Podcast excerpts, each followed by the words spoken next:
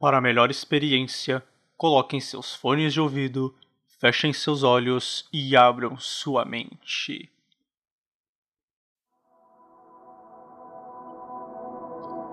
A teoria de hoje foi mandada por um de nossos ouvintes. É, meus amigos, estamos ficando famosos por aqui. Um abraço ao Vitor. Quem somos nós? O que nós somos? Será que nós realmente existimos? Será que não somos apenas frutos de uma grande ilusão universal? Ou apenas fruto da imaginação de uma outra pessoa? Em algum momento da vida nós questionamos nossa própria existência. Se forem assim como eu, isso deve acontecer uma vez por semana, mais ou menos. Duas de vez em quando. Poucas pessoas já abordaram esse tema com certa clareza, vamos assim dizer e nós seremos uma delas. Sejam todos muito bem-vindos a mais um episódio de Teorias do Universo.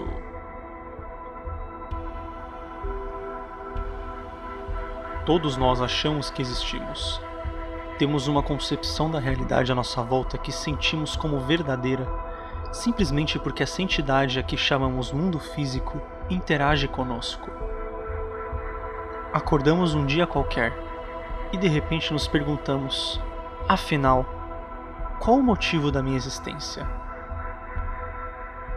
Motivo da minha vida, da minha história? Existimos, mesmo apesar de toda a dor e delícia de viver.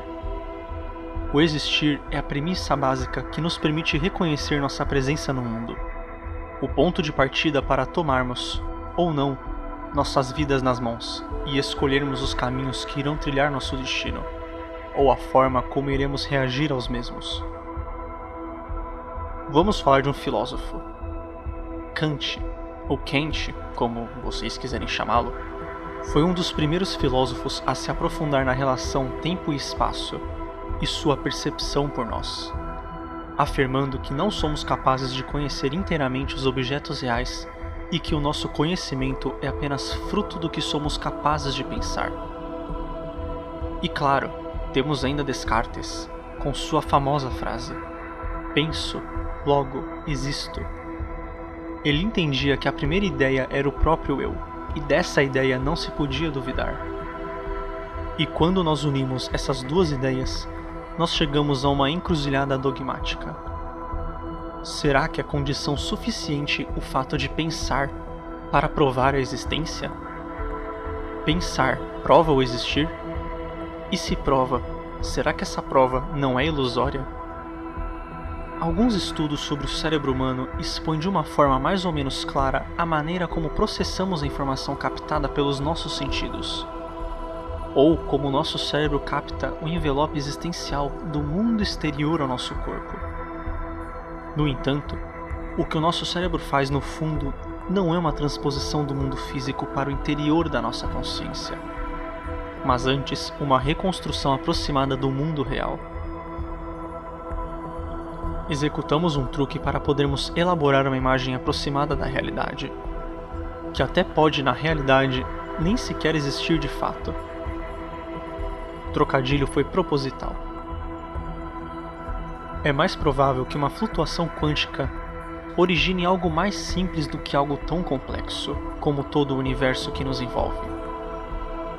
A pessoa, que afinal seria apenas uma entidade autoconsciente, só teria conhecimentos e experiências pessoais criadas pela flutuação quântica que a originou.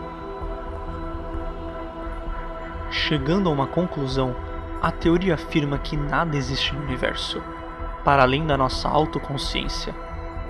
Ou seja, nós não existimos, apenas a nossa autoconsciência existe e cria todo o universo. E vocês querem saber o que é mais engraçado disso tudo? É que essa teoria não pode ser refutada, mas também não pode ser comprovada. Ela apenas existe.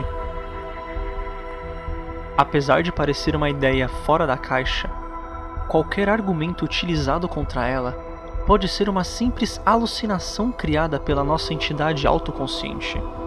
Ao mesmo tempo que qualquer argumento utilizado a favor dela pode ser também uma simples alucinação criada pela nossa entidade autoconsciente. E pior, e se fôssemos apenas fruto da imaginação de outra pessoa? Digamos que você que está ouvindo meu podcast agora, você só existe porque eu criei você. Você é fruto da minha imaginação. Como eu queria alguém para ouvir meus podcasts, eu inventei você e toda a sua história. Ou, e se eu for fruto da sua imaginação? E se você que me criou através dos seus pensamentos porque você queria talvez me escutar ou me ouvir de alguma forma? E na verdade, eu existo, porém não existo. Pense que você pode ter criado todos do planeta. Ninguém do planeta existe de verdade, apenas você. Nem seus amigos, sua família, todos são fruto da sua imaginação assim como toda a história do mundo, desde os dinossauros até a Idade Medieval, até Hitler, até a época da Revolução Francesa, até os dias de hoje. Você criou toda essa história, sua autoconsciência. Partindo das diversas consciências individuais que Descartes entendia como prova do existir, vemos que cada indivíduo tem uma visão de mundo e de extensão distinta de todos os seus semelhantes. E quem garante que não estejamos todos equivocados e tudo não passa de uma grande ilusão? Vejamos um simples exemplo. Se pensar prova o existir, o que dizer dos reinos vegetal e mineral? Até onde entendemos, uma pedra, ela não pensa, pelo menos não como os humanos. Logo, ela não poderia existir mas alguém poderia argumentar que todos nós podemos ver ou sentir uma pedra, provando a sua existência.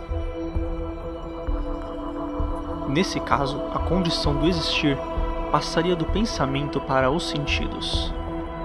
Mas ambos nada mais são do que parte de todo um complexo chamado corpo humano, que não pode justificar nem a sua própria existência por si mesmo. Então, meus caros, vocês existem mesmo? Eu existo? Quem é real? Quem é imaginário? Eu sou fruto da sua imaginação? Ou você é fruto da minha? Ou somos todos frutos da imaginação de uma outra pessoa? Qual a sua maior teoria sobre o universo? Mande-a para mim, gabrielmussolin.hotmail.com e vamos refletir sobre ela juntos. Até o próximo episódio.